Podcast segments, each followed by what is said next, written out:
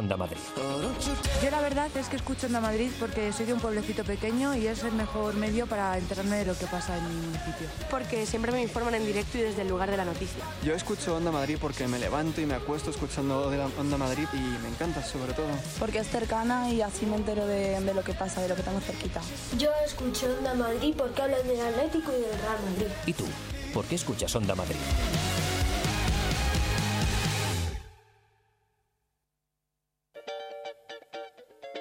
El Camerino, con Marta Zúñiga, en Onda Madrid. El Camerino, muy buenos días, abre sus puertas a partir de esta hora en Onda Madrid. Con propuestas que nos van a llevar al Teatro Príncipe Gran Vía para hablar de Por los pelos, con uno de sus protagonistas, con Juan Gea. A la sala Mirador llega Memoria de Virginia Rodero. Una de las revelaciones del OFF lleva por título Tabú y estará con nosotros parte de su elenco. Pueden ver Tabú en Nave 73 y charlaremos también con la bailaora Ana Morales que aterriza esta semana en Madrid en el seno de Suma Flamenca. Abrimos el camerino.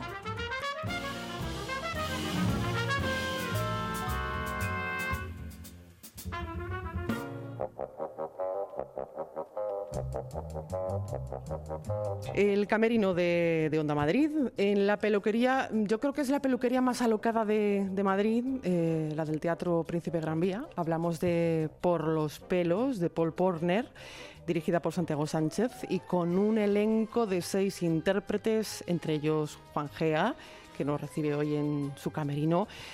¿Quién es el asesino? Eh, Juan, es la pregunta que nos hacemos después de, esta función. Sí, esa después y durante. Esa es la pregunta que yo como comisario y mi ayudante el subcomisario eh, nos hacemos también cada día. ¿Quién es el asesino? Porque realmente yo creo que es la primera función donde venimos y saber cómo vamos a acabar.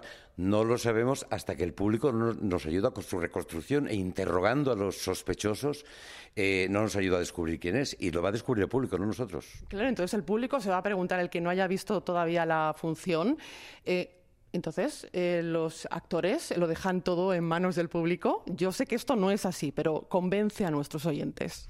No, hombre, hay un esqueleto que tiene la función, en principio, que es más teatral. Hay una serie de interrogatorios, unas identificaciones, que es un poquito más teatral, pero llega un momento que yo pido su colaboración porque hay que, tenemos que hacer una reconstrucción, como toda investigación policial.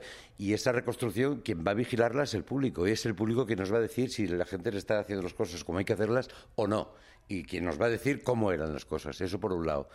Y luego eh, va a llegar otro momento en que ellos van a interrogar, van a interrogar, van a interrogar. Y gracias a las preguntas que ellos hacen, se va a ir dilucidando quién es el culpable, pero no lo dilucido yo como comisario, sino que ellos mismos se van a dar cuenta. Entonces, al final, les pediré que sean ellos. ¿Quién piensan, ¿quién piensan ustedes que es el culpable?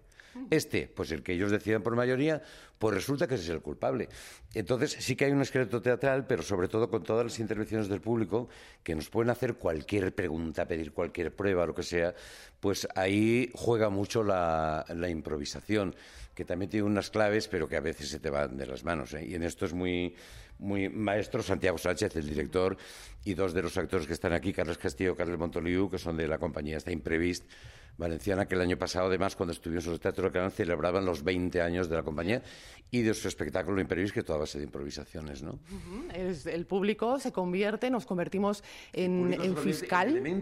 siempre que hemos dicho el teatro, el público es el otro elemento fundamental. Pues en una función de este tipo está más que nunca, porque si no está el público, no podemos hacer la función. Ni sabemos quién es el culpable, ni sabemos absolutamente nada. Bueno, fiscales y jueces, porque no solo interrogan, sino que dictan sentencia. Dictan sentencia, todo, todo es el Supremo. Bueno, cuando se encienden las luces del patio de butacas, eh, el público dice, mm, bueno, la que me ha caído encima, porque ahora soy yo la que tiene que, o el que tiene que decidir que la función continúe. Como bien decías tú, sin el público no hay función. Esto no es romper la cuarta pared, esto es romper todo. Todo, todo, todo se rompe todo. Da igual que nosotros estuviéramos arriba abajo, que el público estuviera arriba abajo, da igual. La función tiene un comienzo que sorprende porque como empieza empieza como un número de revista, como un vodevil barato, ¿eh? incluso las interpreta como un vodevil barato para de pronto pegar un giro una vez se ha cometido el asesinato. Y ahí es cuando hay un momento que yo pido luz en el patio de butacas y entonces ya les miro Y digo, por eso están todos ustedes aquí, para ayudarme con lo que ha pasado, ¿no? Y efectivamente se rompe la cuarta pared, pero absolutamente, absolutamente. Cuatro finales posibles. Es bonito, porque fíjate, yo cuando siempre que he ido a un teatro que, que pienso que va a haber participación del público, normalmente me arrugo y me meto un rinconcito que no me toque, que no me toque. Bueno, pues aquí, desde el primero que habla hasta el último, muchas veces tenemos que decir, bueno, todavía hay muchas dudas, pero tenemos que continuar. Entonces vamos a ver, porque, porque el público interviene encantado. ¿Es muy lanzado el público habitualmente en estas funciones? Muchísimo, muchísimo. Yo cuando empecé con esta función, porque no la empecé yo tampoco, era otro actor que lo hacía antes, eh, yo no pensaba que el pueblo, que me están diciendo que me van a preguntar, me van a preguntar, y seguro que a la hora de la verdad el público se queda cortadito. Fui a ver una función antes de hacerla yo y, y me sorprendió. Me- Eh, más, hiciste preguntas. ¿Eh? Claro, claro, claro. Y luego durante el descanso también les ofrezco la oportunidad de salir afuera a hablar conmigo y que ellos me hablen de sus sospechas, que me pregunten cosas, eh, que me pregunten pistas, cosas que quieren saber de todo. Claro, porque tú eres uno de los dos comisarios. ¿Y cómo es tu comisario? Mi comisario es el comisario Martín Serrano, es el jefe, no es de homicidios y estamos por una razón en esa peluquería, que no lo sabemos. Es también otra de las preguntas que nos hace el público porque a veces sospecha de nosotros, ¿no? Y traigo a mi ayudante Miguel Cots y nos encontramos. Venimos por otra situación que no sabemos cuál es en este momento, ahora mismo, no lo voy a decir, y, pero nos encontramos con que ha ocurrido un crimen y no somos de homicidios. Entonces intentamos, pero pedimos la ayuda del público porque nosotros no somos de homicidios. Anda que no da la lata esa pianista, ¿no? Que mm, tiene un poquito martirizada la peluquería, la pianista del piso de arriba. Sí, es una pianista muy famosa que vive en el piso de arriba de la peluquería y que está tocando el piano, ensayando todo el tiempo. Tiene martirizado a Tony Carreras, que es el dueño de la peluquería, que la odia. Eh, al parecer mantiene una amistad con una empleada de la peluquería también. Hay una serie de hilos por ahí extraños que luego con el público los vamos a ir descubriendo, los vamos a ir estirando. Yo aconsejo que vendan por- porque el, el público mismo que viene no tiene la sensación de haber ido a una obra de teatro. Además, Nos lo dicen, es que eso es otra cosa y es otra cosa. hombre, es que es casi como un juicio. Pero di- directamente, directamente, directamente, un juicio popular. Eh, el espectador, eh, como hemos dicho, decide por dónde va a ir eh, la función, eh, requiere un trabajo actoral inmenso porque también hay que improvisar y uno como espectador, una como espectadora se encuentra, y esto mm, es muy rico también para el público, se encuentra con que cada día la función es diferente. Mm, a ver, yo la vi en los teatros del canal, ahora la, la he visto en el eh, Príncipe Gran Vía y es completamente diferente. Esto es muy rico. Claro, claro. Para el actor también, ¿no? Claro, es que, hombre, para el actor lo que pasa es que saltas ahí afuera y dices, a ver, es es como, que- como un torero. Es, es- un torero es más que un actor al escenario, porque el torero no sale por donde le puede salir el toro. Tú sales al teatro más o menos, sabes que tienes una función ensayada, pero aquí sales a- a- a- al ruedo a ver, a ver qué pasa, a ver qué gente ha venido hoy, a ver qué público ha venido hoy, a ver por dónde, por dónde te salen. Entonces, eso es lo que te hace como actor es estar muy, muy, muy, muy, muy alerta todo el tiempo. Y por mucho que de pronto haya preguntas que normalmente salen porque son evidentes, pero siempre está la que te sorprende. Oye, Juan, eh, con este formato tiene que haber muchísimas anécdotas que nos puedas contar. ¿Alguna que haya salido del público? ¿Algo que hayan planteado? Pues hay, cosas que, que no, te, no, te, no te imaginas, como hace poquito plantearon, oye, pero yo creo que hay, que no hay ninguna pista de esto para nada, una relación sentimental entre la señora de Boluda, que es una señora rica, una clienta rica, y la señorita Bárbara, que es la empleada de la peluquería. Jamás ni se plantean la función, nada, no había ninguna relación entre las dos. Entonces tú recoges esa pregunta, ¿cómo, cómo, cómo? ¿Qué quiere usted? Ah, ah, no, no, espere, espere. Y aquí es, no, no, digo, no, espere, espere. A ver, señora Boluda, ¿quieren hablaros de su relación? ¿Tienen ustedes una relación? Y no sabían por dónde salir. No, yo, no, no, no. Y la otra, yo, no, no, no, no. No, no, que no, que no, que no, que no. Hasta que las sentamos. Otra vez que me dice una señora, oiga, ¿usted es policía? Digo, sí, le puedo dar una explicación. Y, sí, sí, soy policía, enseño la placa. Dice, es que no lo parece. Y ¿por qué? Porque, porque va usted muy mal vestido. Es usted un policía, tiene que ir con su traje, su chaqueta, su corbata, usted lleva un polo, un pantalón, eso no puede ser. Es usted un desastre de poner a empezar y con eso tienes que ir jugando, ¿no? Otra cosa muy rica, creo, eh, Juan, es eh, los géneros. Eh, es como una montaña rusa de géneros, porque comienza siendo una comedia, termina siendo un thriller, una comedia... Como un vodevil, como un vodevil, ya te digo, como de, de revista, y de pronto al cambio se convierte, se convierte en una, en una, en- en- en una comedia suave con un tinte policíaco y, de- y al final es un thriller. Directamente cuando decimos ahora continuamos, cuando hemos decidido el culpable, a partir de ahí es un thriller hasta el final, donde el público ha elegido un, un- un culpable, pero tampoco sabemos si efectivamente al final va a ser es al final, pero no sabemos, el interrogatorio se va por muchos lados, no sabemos si al final va a ser ese, y entonces ahí ya es un thriller policíaco directamente. Se acaba la comedia y se acaba la broma. Esto es como el Cluedo, el juego del Cluedo. Exactamente, eso es quién es el asesino, exactamente, es lo mismo. Qué bueno. Y de hecho tenemos públicos, nos pasó el año pasado en el canal, que, que vienen más de una vez. O viene él, o vienen con amigos, pero repiten también, para ver ese día por dónde va, por dónde va a ir la función. Tiene momentos también de teatro del absurdo, ¿no? Bueno, absolu- poquito. Absolutamente. Es que hay momentos donde, donde los- las reacciones y, lo- y los personajes por ellos mismos son absolutamente teatro del absurdo, sí, sí, sí, directamente. También tiene tintes de sitcom, un poquito, ¿no? Por el ritmo, este ritmo frenético, pa, pa, pa. Frenético es lo que te- eso es, sí, de sitcom y de revista, de las dos cosas. Pam, pam, pam, no dejar pensar, no dejar pensar. Para que luego los, los momentos en los que haya que pensar un poquito valgan, ¿no? Y Pero también sí, hay, hay guiños eh, al lugar donde se representa la función. Se Eso ha traído siempre, hombre, bastante. se, trata, se trata de adaptar. Al principio hay ciertas cosas que hacen referencia al sitio donde estamos. Pues si estamos en Madrid, pues si es que Madrid con estos calores están los turistas en verano, tal, es que bueno, es que yo vivo en Alpedrete. Se hace referencia. Que estamos en Valencia o estamos en Bilbao, procuramos siempre que podemos sacar una referencia del sitio. Luego ya eso se pierde, da igual que la comedia esté representada en un sitio o en otro. Y está, pero yo pienso que por algo es, es, eh, está en el libro Guinness de los récords esta comedia, 40 años representada en Broadway lleva. Sí, sí, eso es eh, cierto. Eh, Boston, me parece que en el 62, una cosa así. Luego en Alemania se hizo función, al final Broadway lleva 40 años representándose. oye, que hay que ir aquí a por el Guinness de los récords también, ¿eh? O- ojalá, vamos a ver si lo conseguimos. Vamos a ver si lo conseguimos. Entonces, que esto no era una función de teatro en principio. ¿Esto cómo, cómo surgió? Cuéntanos esta historia. Un experimento psicológico, un... ¿Cómo se llama? Un psicólogo, un psiquiatra de estos, eh, transpersonal, no sé qué, no sé cómo se llaman estos. Eh, un psiquiatra que hizo un experimento eh, para demostrar cómo un mismo hecho, con unas mismas circunstancias y unas mismas pruebas muy claras, muy claras, dependía del carácter de cada persona, eh, es- esa, esa verdad podía ser una u otra y que todas eran válidas. Una cosa así. Sí, es un juego muy subjetivo, ¿verdad? Subjetivo, exactamente. Y entonces de ahí apareció este Paul Podner que dijo, de aquí tengo yo una, un- una comedia de televisión y una comedia de teatro. Y así surge por los pelos. ahí, y a partir de ahí, exactamente. Por los pelos en el Teatro Príncipe Gran Vía. Y por cierto, ya que estamos en el camerino eh, de Juan Gea, algo que, mm, que nunca falta en tu camerino, por ejemplo. Cuéntame alguna anécdota, algo que no falte nunca en ese espacio tan personal de un actor. En el camino yo no, no suelo, antes y ahora no suelo, no suelo guardar nada. Música, siempre un poquito de música, siempre. Yo necesito. Y además, eh, mm, la música depende de la función también que está haciendo. O sea, llega un momento que necesito no oír ruidos por arriba, que no me, no me molesta si me hablan, pero vamos, que normalmente me cierro, me pongo un tipo de música. Pues Yo recuerdo que haciendo La vida del rey Eduardo II de Inglaterra, con Luis Pascual en el María Guerrero, la música que me... Y, y- y de pronto esa música no tiene nada que ver con la función, pero veo algo que conecta por dentro que te estimula un tipo de música a otro. Y me estimulaba la, vida secreta de las plantas de Steve Wonder, me estimulaba mucho. Y yo me lo ponía siempre hasta el momento justo de salir. Entonces siempre música. Lo demás pues ya me, me da un poquito igual. Me da un poquito igual porque es el, camerino, cuando estás disfrutando en el, esce- en el escenario, es- sí que es verdad que es la casa del actor, pero es como un paso intermedio. Entras rápido para marcharte al escenario.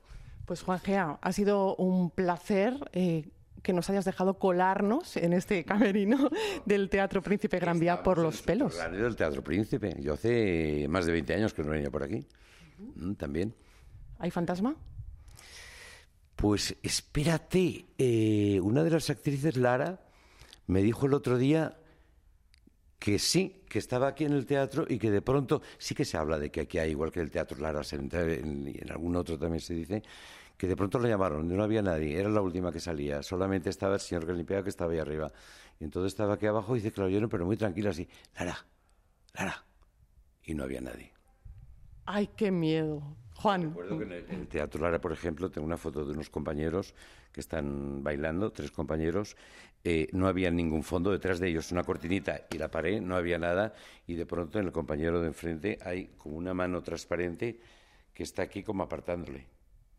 Y esa foto la tengo, ¿eh? Esa foto me acuerdo que para enviarla a Cuarto de Milenio, no la he enviado todavía, se ve claramente una mano traslúcida que está en este cuerpo cuando no puede ser por la posición de las otras manos, no puede ser ninguna sombra, no puede ser, no podía haber nadie detrás. O sea que a ver los hilos. Bueno, pues mucha energía. Espero que sí, que aquí tengamos alguno. Claro, es un actor mejor. Los equipos madrileños juegan en el partido de la Onda.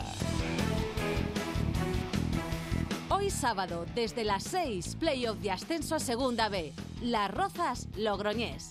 Además, cerramos la temporada en Segunda División con el Granada Alcorcón. Y a las 9 de la noche, desde el Palacio de los Deportes, segundo asalto de la semifinal por el título de la Liga ACB.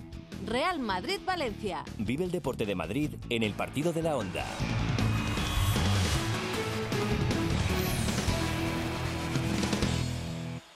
Disculpe, eh, ¿conoce un tal Nemo? Tiene una marisquería. Ah, están buscando a Nemo. ¿Ven aquella joyería que pone la joya del Nilo? Eh, sí, donde está el señor cantando bajo la lluvia, ¿no? Mamma mía. Eh, sí, doblen esa esquina y se lo encuentran. ¡Qué bien! ¡La, la, lan! Vive un verano de cine con viajes El Corte Inglés y el asistente de Google. Y llévate un Google Home Mini de regalo al reservar. Hazlo por solo 60 euros y paga hasta en 10 meses. Si encuentras un precio mejor, te lo igualamos. Consulta condiciones en viajes El Corte Inglés. Financiación ofrecida por Financiera El Corte Inglés y sujeta a su aprobación. Te esperamos en la Feria del Libro de Madrid en el Parque del Retiro del 31 de mayo al 16 de junio. Una historia a cada paso. País invitado, República Dominicana. Patrocina Bankia. El inglés no es lo mío. No consigo avanzar. Estudio lo mismo una y otra vez. Si estás atascado en el mismo nivel, no te atreves a hablar o sigues pensando que necesitas más clases, ven a convivir con nativos en Pueblo Inglés. Infórmate ya en el 91 07 66622 o en puebloinglés.com. Traemos el extranjero a España. He cambiado las ventanas de casa. No sabes lo que hemos ahorrado en calefacción y aire acondicionado. También cambiaremos las puertas y la acorazada por la seguridad de mis niños. Ah, tenemos el diseño para los armarios a medida. Carpimart, fabricantes con precios directos, sin intermediarios. Entra en fabricaventanas.com. Visítanos, calle Marqués de Viana 57, Madrid. Cariño, al final le voy a coger el gusto a esto de venir al taller. Limpio, ordenado, me puedo sentar, mirar el correo. Además, el cambio de aceite desde 49,95 euros. Si quieres te puedes ir, hijo. Ya me quedo yo aquí, que estoy como en casa. Encuentra tu taller en speedy.es. Vamos, ven a tu taller, Speedy. Me aburro, me aburro. ¿Fines de semana aburridos? ¿Quieres actividades deportivas para todos? Club Las Encinas. ¿Disfrutar de la naturaleza? Club Las Encinas. ¿Ludotecas y actividades infantiles? Club Las Encinas. ¿Campamentos de verano? Club Las Encinas. Venga, vamos a verlo. Música Ensaladilla rusa, tortilla de patatas, boquerones en vinagre, callos, cocido. Todos los fines de semana quedamos a comer en Onda Madrid. ¿Y a qué hora quedamos? Pues no sé, a las 12. Uy, qué europeos. ¿Y qué día? El sábado. Y no te quejes de la hora, que así damos más tiempo a la gente a que hagan planes gastronómicos de cara al fin de semana. Vale. Así que el sábado a las 12. Del mediodía, ¿no? Que sí, eso es. Quedamos a comer todos los sábados a las 12 del mediodía. Con Begoña Tormo. En Onda Madrid. El Camerino, con Marta Zúñiga, en Onda Madrid.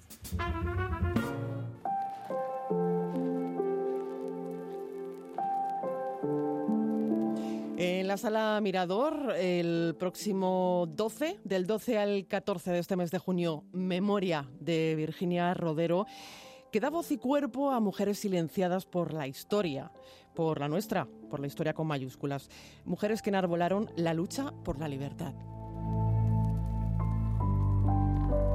Memoria nos traslada a una cárcel franquista, a su interior. Es, es, un viaje, un viaje que queremos compartir con Virginia Rodero, que también dirige y protagoniza el montaje en La Mirador. Virginia, buenos días, bienvenida. Hola, buenos días. ¿Cómo Muchas estás? Gracias. Pues muy bien, muy contenta. Decíamos ya preparada, entiendo, para, sí, sí, sí. para este estreno de esta criatura, por decirlo de alguna, de alguna manera, que, que, ha crecido, ¿no? Desde eh, aquella representación en el interior de lo que fue la cárcel de Segovia, la antigua cárcel de Segovia. Ha ido creciendo esta experiencia teatral, ¿no?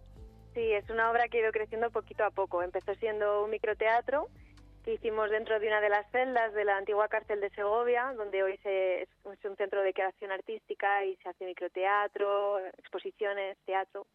y, y entonces, bueno, hicimos una primera versión de 15 minutos, donde el público estaba con nosotras dentro de la celda, y digo nosotras porque, aunque yo estoy en la parte interpretativa, mi compañera Ángela San Juan me Sí, acompaña con la, la música, música. hace los efectos de sonido en directo.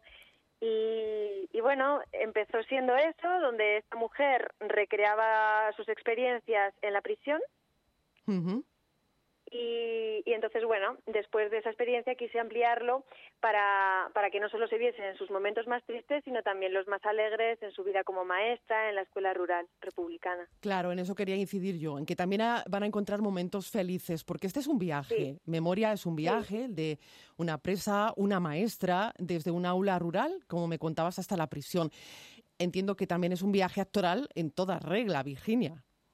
Sí, la verdad que sí, porque bueno, eh, realmente es un espacio, es un espectáculo muy sencillo donde eh, a partir de la gestualidad y del texto, pues voy recreando diferentes espacios, épocas y personajes, ¿no? Porque bueno, ella se va transformando Mm. en todos los personajes que componen su historia. Claro, es una historia de historias eh, creadas Sí. por ti, ¿no? A partir de pedacitos de momentos de la memoria. Sí, sí. ¿Cómo? Pues a partir de... Sí, dime.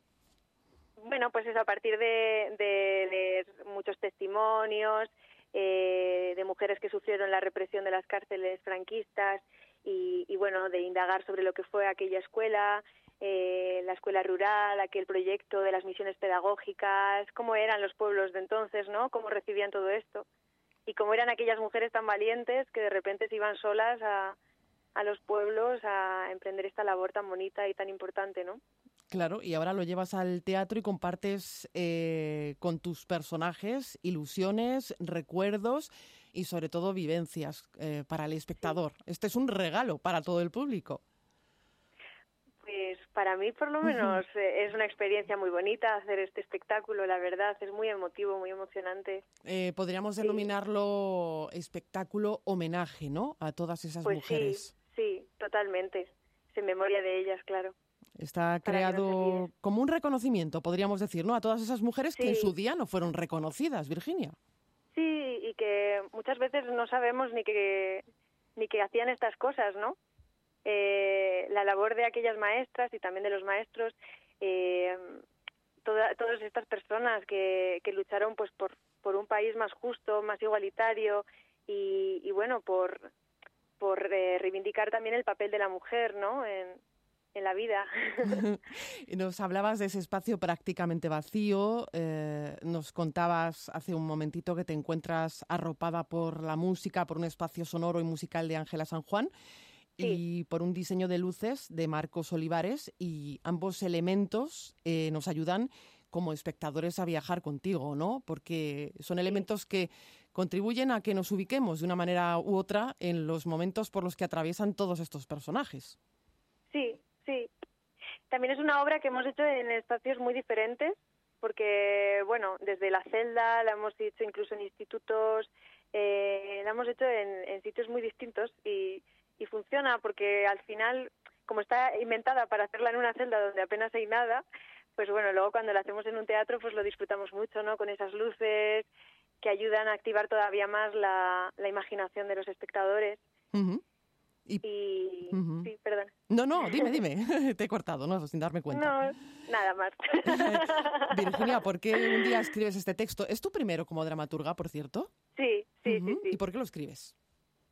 Pues bueno, yo soy de Segovia y, y llevaba un tiempo con la idea de hacer algo sobre, sobre la cárcel, ¿no? De, de aquí de Segovia. Y, y yo sabía que había sido cárcel de mujeres durante la dictadura. Y entonces tenía esa idea de hacer algo algún día. Y de repente pues salió la convocatoria de galerías que consiste en presentar proyectos para hacer intervenciones artísticas en las celdas eh, de cualquier tipo. Yo presenté este proyecto para hacer teatro, para recrear lo que pudo haber sido esa celda. Y cuando lo cogieron, pues nada, me puse a toda velocidad a investigar, a escribir, a crear. Y así, pues sin darme cuenta, fui creando poco a poco un espectáculo, ¿no? En diferentes fascículos. Y así fue creciendo hasta convertirse en lo que hoy día es eh, memoria eh, con la misma calidad, lógicamente, que cuando comenzó, eh, porque el espectáculo en lo que ha variado, entiendo, es en, en la duración, ¿no? Sí, sí, es más completo. Ujú. Bueno, Claro. pues en la sala Mirador, que no solo pierdan 12, 13 y 14 de junio, estaremos muy pendientes y queremos darle las gracias a Virginia Rodero por Gracias atendernos esta mañana al Camerino de Onda Madrid. Muchas gracias. Tú eliges cuándo y dónde. Onda Madrid a la carta. Para que escuches tus programas preferidos cuando te apetezca. En directo o en diferido. Sigue la emisión en vivo en streaming o escucha nuestros podcasts a cualquier hora del día. Solo tienes que descargarte la app de Telemadrid en tu teléfono móvil o entrar en www.ondamadrid.es. Onda Madrid. Donde quieras, cuando quieras.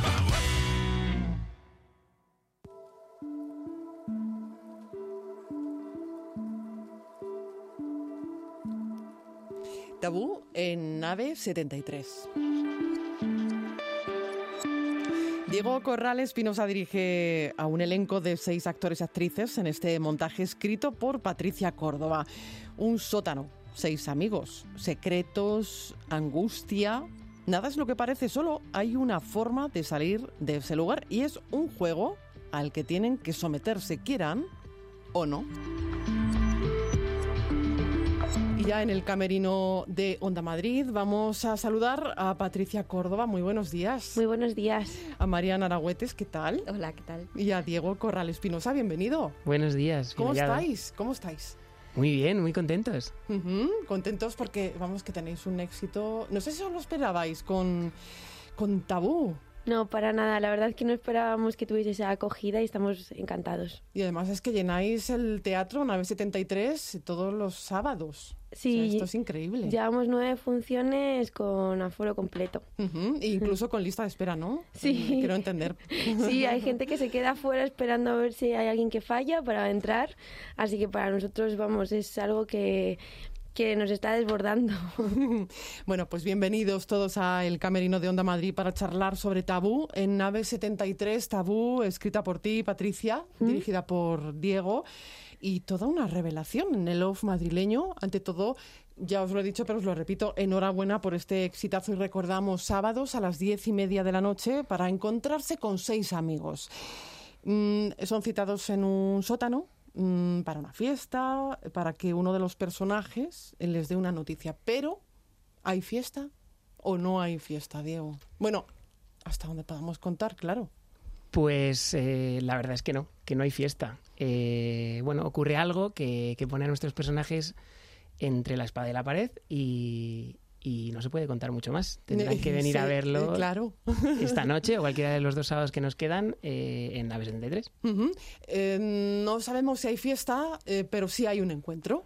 Hay un encuentro entre esos personajes y hay otros que están, mm, pero no están, ¿no? Sí, hay como... mm, Claro, todo esto se ve presionado también por, por los que están dentro y por los amigos que, que- que se quedan fuera o por las personas que, que han llevado a estos personajes a vivir esas situaciones, ¿no? Hay una manera, eh, Marian, de salir de allí, ¿no? Y es un juego, que es el juego del tabú. Eh, bueno, sí, es el, el juego más claro es tabú, pero luego hay otros más que, que ponen a los personajes en, en el filo de la navaja, que es don- lo que hace realmente que estalle todo dentro de, de ese lugar donde se han reunido. Sí, porque hay mucha tensión.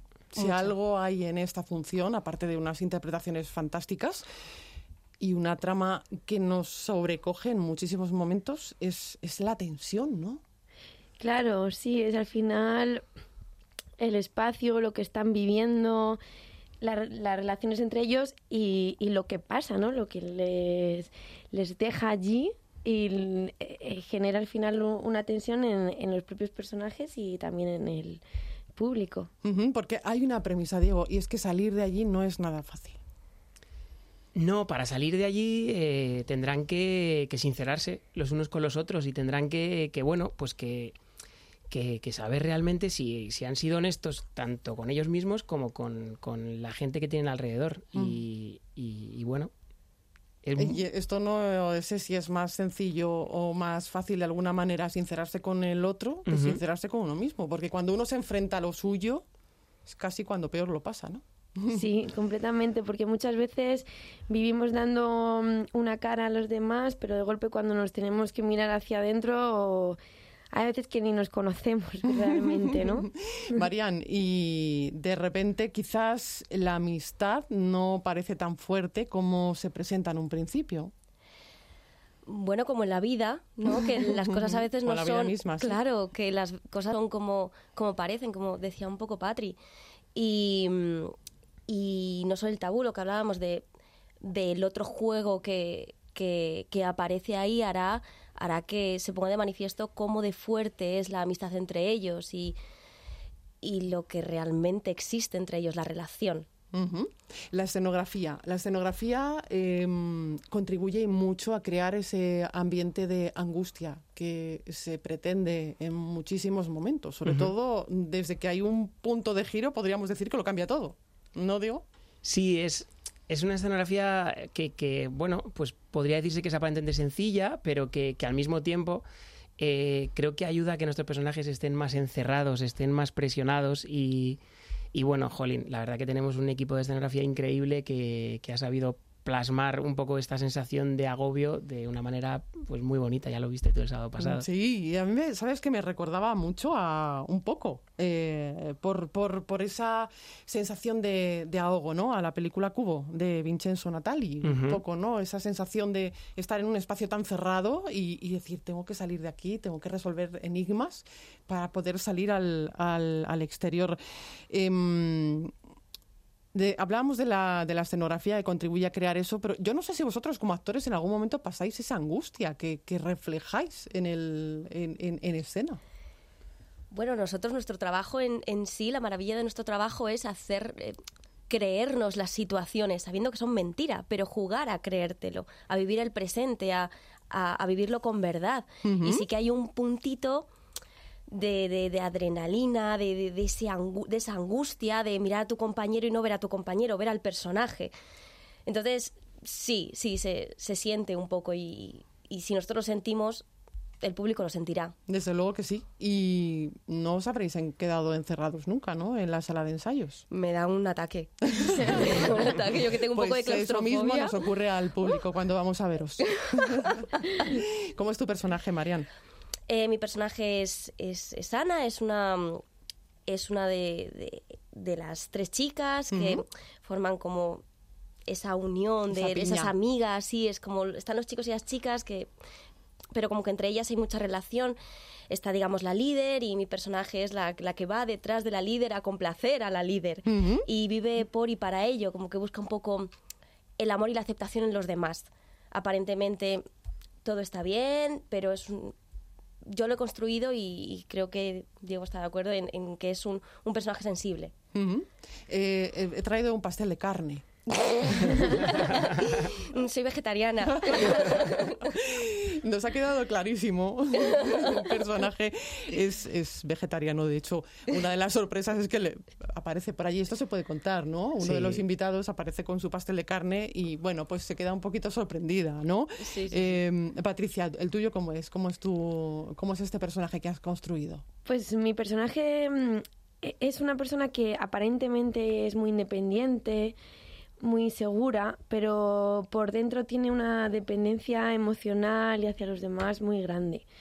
Y, yo creo que ha sentido tantos vacíos mm, que, lo que necesita es saber que, sus amigos están, están cerca, que realmente no está sola, ¿no? Porque aunque va de fuerte eso, ¿no? Y de, de independiente, de yo no necesito a nadie a mi lado, pues hay momentos en los que mm, ha dicho, uy, pues a lo mejor sí que necesito, ¿no? Que, todo el mundo, que, estas personas que yo considero tan especiales estén conmigo y necesito saber en qué medida están a mi lado.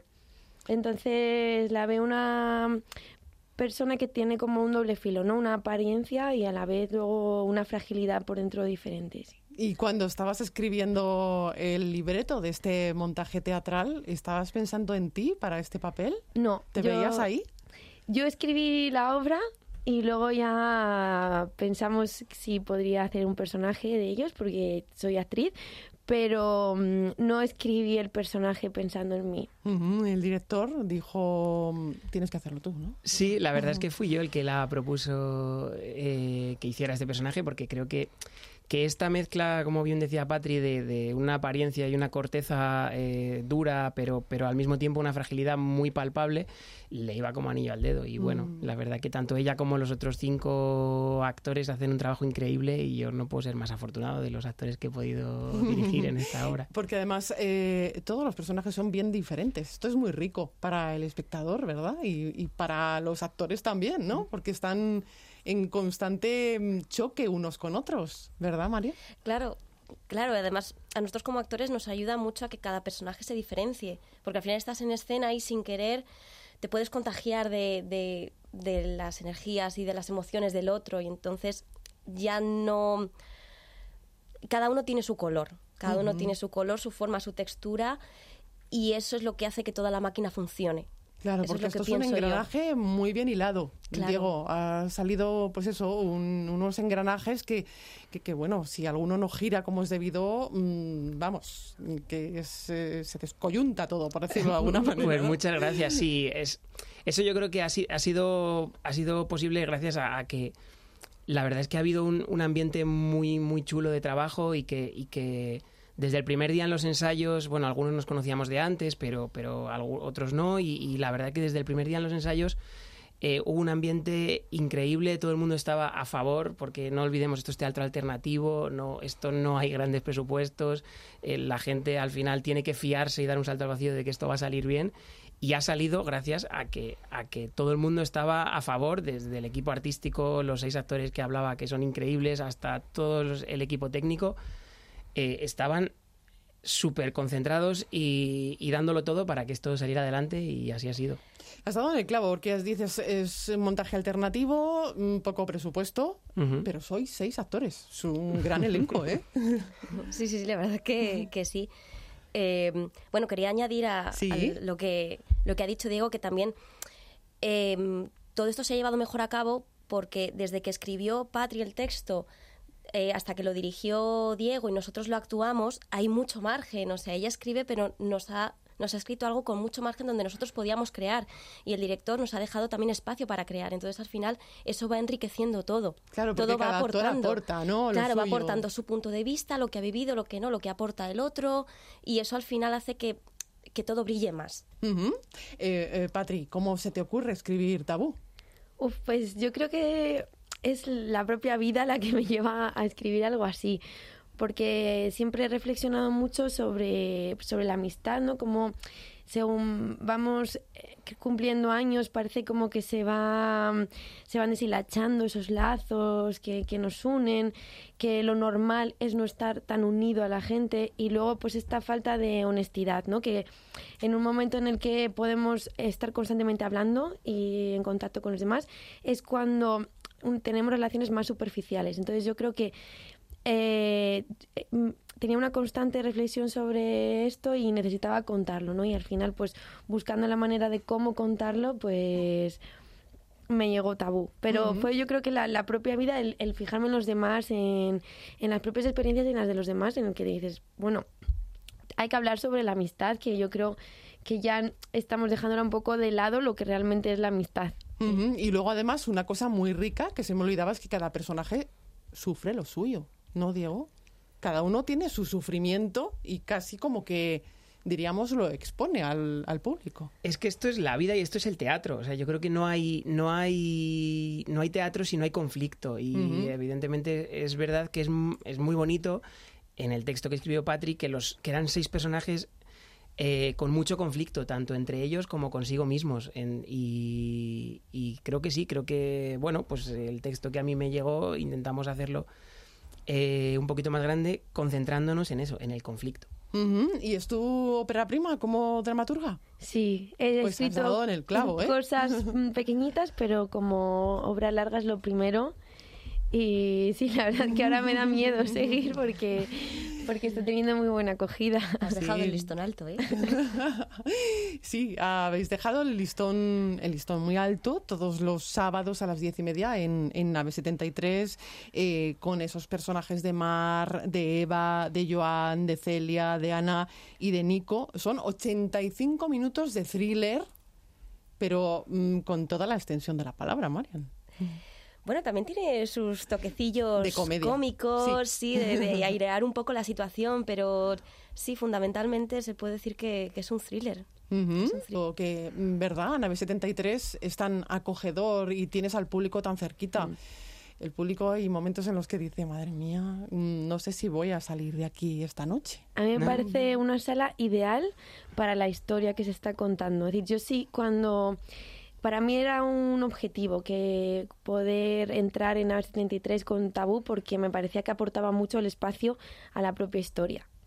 es una maravilla y, y yo creo que es lo que tú dices, Marta, que los hay, hay gente del público incluso que, que en, ciertos momentos que tienen tan cerca a los actores, en esos momentos que están tan metidos eh, en plena en plena vorágine del conflicto, es que casi los quieren tocar o incluso salir corriendo, ¿no? Es, es muy bonito cómo, cómo, es- cómo se lo toma la gente y cómo entra tan, tan dentro de nuestra historia. Es muy curioso a veces cuando, cuando estás a lo mejor mirando al público o estás a- hablando directamente al público o que les puedes ver, hay gente que, que- que te mira y asiente y como si se lo estuvieras Sí, sí, diciendo a ellos. como, razón. sí, sí, sí, sí. Porque hay unas tarjetitas, es como en el juego del tabú, que bueno, que aparecen esas tarjetitas, mm, se lee algo en ellas y hasta aquí puedo, en este caso, leer, porque tienen que ir a Nave 73 a, a ver eh, los sábados a las diez y media de la noche, tabú. Eh, Patricia Córdoba, que muchísimas gracias por eh, entrar en nuestro camerino. Eh, Muchísimas gracias a vosotros por recibirme. Mariana Nahuetes, muchísimas gracias. Gracias a ti. Y Diego Corral Espinosa, muchísimas gracias. Gracias a ti, Marta. ¿Y tú? ¿Por qué escuchas Onda Madrid? Yo escucho Onda Madrid porque me gusta saber las noticias de mi comunidad. Porque los fines de semana dan los partidos de mi equipo. Yo escucho Onda Madrid para huir de los atascos. Onda Madrid está muy entretenida y los reporteros son muy simpáticos. Yo escucho Onda Madrid desde que me levanto hasta que me acuesto. Vamos, que me gusta Onda Madrid. ¿Y tú? ¿Por qué escuchas Onda Madrid? Disculpe, eh, ¿conoce un tal Nemo? Tiene una marisquería. Ah, están buscando a Nemo. ¿Ven aquella joyería que pone la joya del Nilo? Eh, sí, donde está el señor cantando bajo la lluvia, ¿no? Mamma mía. Eh, sí, doblen esa esquina y se lo encuentran. ¡Qué bien! ¡La, la, lan! Vive un verano de cine con viajes el corte inglés y el asistente de Google. Y llévate un Google Home Mini de regalo al reservar. Hazlo por solo 60 euros y paga hasta en 10 meses. Si encuentras un precio mejor, te lo igualamos. Consulta condiciones en viajes el corte inglés. Financiación ofrecida por Financiera el corte inglés y sujeta a su aprobación. En el Centro Comercial Arturo Soria Plaza estrenamos nueva imagen y lo hacemos a lo grande regalando un Smart eléctrico. Entre el 31 de mayo y el 12 de junio puedes participar en el sorteo. Además, el 13 de junio te esperamos en la fiesta de inauguración con música en directo y más sorpresas. Infórmate en www.arturosoriaplaza.es. El inglés no es lo mío. No consigo avanzar. Estudio lo mismo una y otra vez. Si estás atascado en el mismo nivel, no te atreves a hablar o sigues pensando que necesitas más clases, ven a convivir con nativos en Pueblo Inglés. Infórmate ya en el 91 07 66622 o en puebloinglés.com. Traemos el extranjero a España. He cambiado las ventanas de casa. No sabes lo que hemos ahorrado en calefacción y aire acondicionado. También cambiaremos las puertas y la acorazada por la seguridad de mis niños. Ah, tenemos el diseño para los armarios a medida. Carpimart, fabricantes con precios directos, sin intermediarios. Entra en fabricaventanas.com. Visítanos, calle Marqués de Viana 57, Madrid. Cariño, al final le voy a coger el gusto a esto de venir al taller. Limpio, ordenado, me puedo sentar, mirar el correo. Además, el cambio de aceite desde 49,95 euros. Si quieres te puedes ir, hijo. Ya me quedo yo aquí, que estoy como en casa. Encuentra tu taller en speedy.es. Vamos, ven a tu taller, Speedy. ¿Quieres actividades deportivas para todos? Club Las Encinas. ¿Quieres disfrutar de la naturaleza? Club Las Encinas. ¿Quieres ludotecas y actividades infantiles? Club Las Encinas. ¿Quieres campamentos de verano? Club Las Encinas. ¿Te has preguntado qué quieres tú para tu familia? Imposible encontrar un club que te ofrezca más por menos. Clublasencinas.es. Ensaladilla rusa, tortilla de patatas, boquerones en vinagre, callos, cocido. Todos los fines de semana quedamos a comer en Onda Madrid. ¿Y a qué hora quedamos? Pues no sé, a las 12. Uy, qué europeos. ¿Y qué día? El sábado. Y no te quejes de la hora, que así damos más tiempo a la gente a que hagan planes gastronómicos de cara al fin de semana. Vale. Así que el sábado a las 12. Del mediodía, ¿no? Que sí, eso es. Quedamos a comer todos los sábados a las 12 del mediodía. Con Begoña Tormo. En Onda Madrid.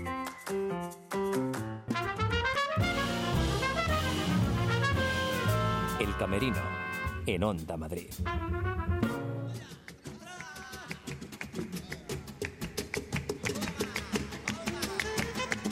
Ana Morales, la bailaora. Ana Morales, en continua exploración de nuevas formas de expresión en el mundo del flamenco. Laureada con un reciente giraldillo, entre otros reconocimientos, llega a Madrid para compartir escenario con Jorge Pardo en los teatros del canal dentro de Suma Flamenca.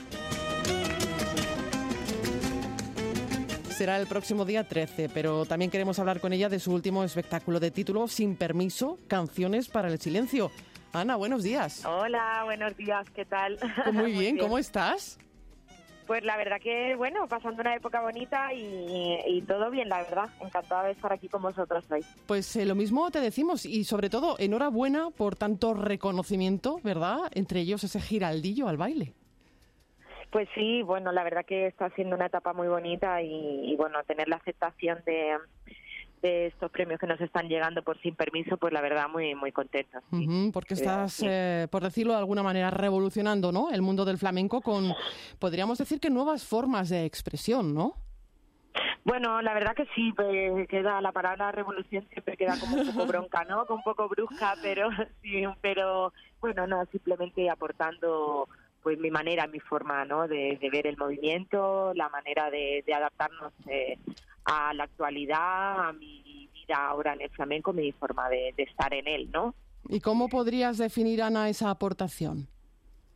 Bueno, yo tengo una búsqueda que, me persigue durante un tiempo, en, en, como tú has dicho, en la forma del movimiento, ¿no? Hay una, una manera personal eh, entre la danza y el flamenco como bailarina que soy también, que yo creo que, que hace que, que, se, que se abra un poquito, ¿no? Es, esa búsqueda que me interesa mucho también entre la verdad, la persona, el interior y la comunicación que hay con el público, que no sea algo desde muy externo, sino que sea algo interno y que me me parece que el flamenco tiene mucho de ello, ¿no? Y, bueno, pues junto con mi, mi, manera de expresar el movimiento creo que, que es lo que está ahora mismo. Estoy en búsqueda en ello, ¿no? Todavía. buscando constantemente eh, y lo más inmediato junto a Jorge Pardo en el Festival Suma Flamenca el 13 de junio en los Teatros del Canal, si no me equivoco. Pues sí, vamos a estar la semana que viene eh, porque, bueno, Jorge le están grabando un largometraje Emilio Belmonte está grabando, el director le está grabando un largometraje que se llama Trance y bueno, he participado, esto es, bueno, todavía sigue esta grabación y ahora pues ha decidido hacer en la suma bueno, vamos a hacer como un pequeño espectáculo que yo, vamos, participo como muchos otros artistas que estamos cerquita de Jorge, del maestro, y que va a ser un placer eh, ver ese día, ver qué ocurre ahí, ¿no? Sabéis que Jorge es una persona también muy de momento, es muy anárquico en sus formas y no sabemos qué va a ocurrir, así que invitados estáis. Hombre, eh, también el, el, arte de improvisar hay que subrayarlo, ¿no? Porque eh, también denota y mm. con muchísima naturalidad. Sí, la verdad que el flamenco tiene mucho, ahí tiene una parte muy maravillosa y muy grandiosa en la improvisación, en lo que ocurre en el momento y que hay que abandonarse un poquito y cuando estás a gusto y compartes con gente tan grande como es Jorge y bueno y, los artistas que van a estar allí con él pues es, un placer formar parte de ese momento, la verdad. Saboreando las mieles del éxito con Sin Permiso, Canciones para el Silencio, fruto de varias residencias artísticas, ¿no, Ana? Sí, la verdad que, que mm, es una fórmula de trabajo que, bueno, que en la danza contemporánea ya era más común y que en el flamenco pues bueno poco a poco lo estamos integrando y es trabajar durante un año bueno el periodo que cada uno vea pues mediante también residencias artísticas en espacios que también de alguna manera coproducen ayudan eh, aportan a la, a la, creación que a nosotros nos viene muy bien económicamente no porque abarcar a veces eh, producciones que, bueno, pues que, que, que es un coste, ¿no? Y si se hace de esta manera a lo largo de un año, que también puedes soltar y entrar, verlo desde fuera, probar, pues eso es muy gratificante. Y hemos estado, sí, en Düsseldorf, en Tazaus, en Sal del West, en Jerez, y han aportado, ha sido un trabajo muy fructífero, la verdad. Y además investigas mucho sobre esos espacios que, que además es una idea que yo también comparto porque me parece muy romántica, ¿no? Esos espacios en nuestro interior que son como, como eh, lugares, como desvanes, dices, para, para los recuerdos. Sí, es, es eh, bueno, eh, la verdad que es abrir tu caja de Pandora, como digo yo, y ponerla, ponerla a disposición de la creación y del arte, ¿no? Y, y bueno, también poder a, eh, compartirlo con espacios distintos, pues también hace que todo sea como, te dejas fluir un poquito más, ¿no? te abres Mm. un poquito más. Pues estamos deseando verte. Eh, lo más inmediato aquí en Madrid. El próximo día 13 en los teatros del canal junto a Jorge Pardo en el seno del festival Suma Flamenca. Ana Morales, un placer charlar contigo aquí en el Camerino de Onda Madrid. Pues muchísimas gracias por el interés y ha sido un placer compartir con vosotros este ratito. Muchas gracias. Buenos días Madrid fin de semana con Curro Castillo en Onda Madrid. Que somos de los que creemos que tenemos futuro, que tenemos un lugar en la vida. A ver, puede ser, pero... Confiesa. Eh, ya sé que está ¿Hace cuánto tiempo tocas la guitarra, querida Lidia Aguilar? Me, ha- me han regalado este y voy a ir No, al no, no, no, ¿Cómo que no? Yo no quiero decir nada, pero aquí tengo un grupo que está hecho polvo. Dice, tengo el tío que todo el futuro por delante y un cuerno. Vaya marchita que lleváis aquí. Porque le sale, le sale el eco de. Pero a ella sí le interesa porque ha No, no, a- no, a ella tampoco, es la invitada. Ella. Nunca pensé que vendría a Madrid y me hundiría directamente. Sí.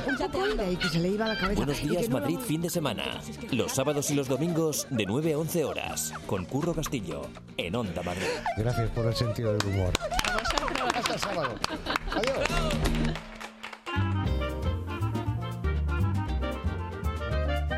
El Camerino con Marta Zúñiga en Onda Madrid. 101.3 y 106 FM.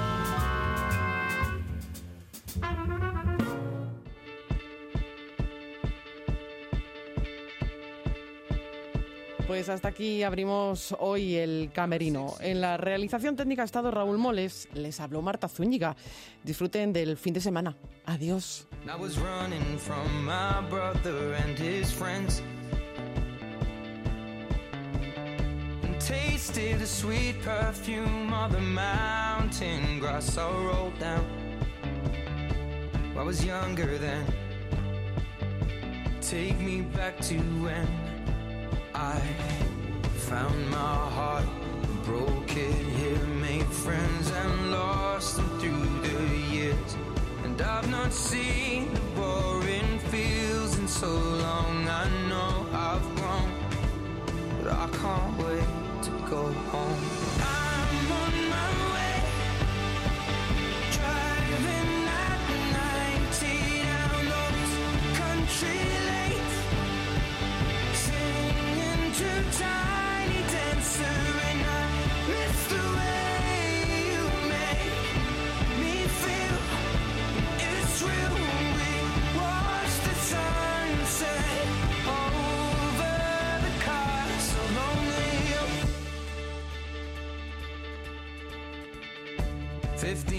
years old and smoking and rolled cigarettes. Running from the law through the backfields and getting drunk with my friends. Had my first kiss on a Friday night. I don't reckon that I did it right, but I was younger then. Take me back to when we found jobs and when we got paid. We'd buy cheap spirits and drink them straight. Me and my friends have not thrown up in so long. Oh, how we've grown. But I can't wait to go home. I'm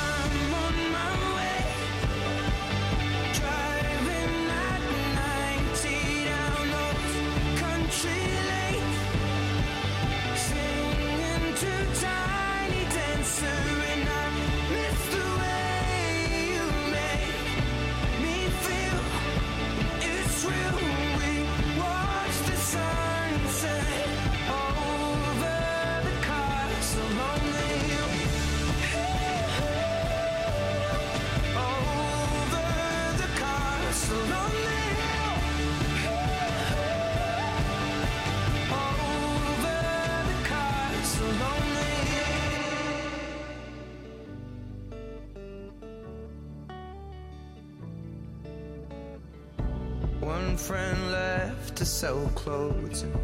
One works down by the coast. One had two kids but lives alone. One's brother overdosed. One's already on his second wife. One's just barely getting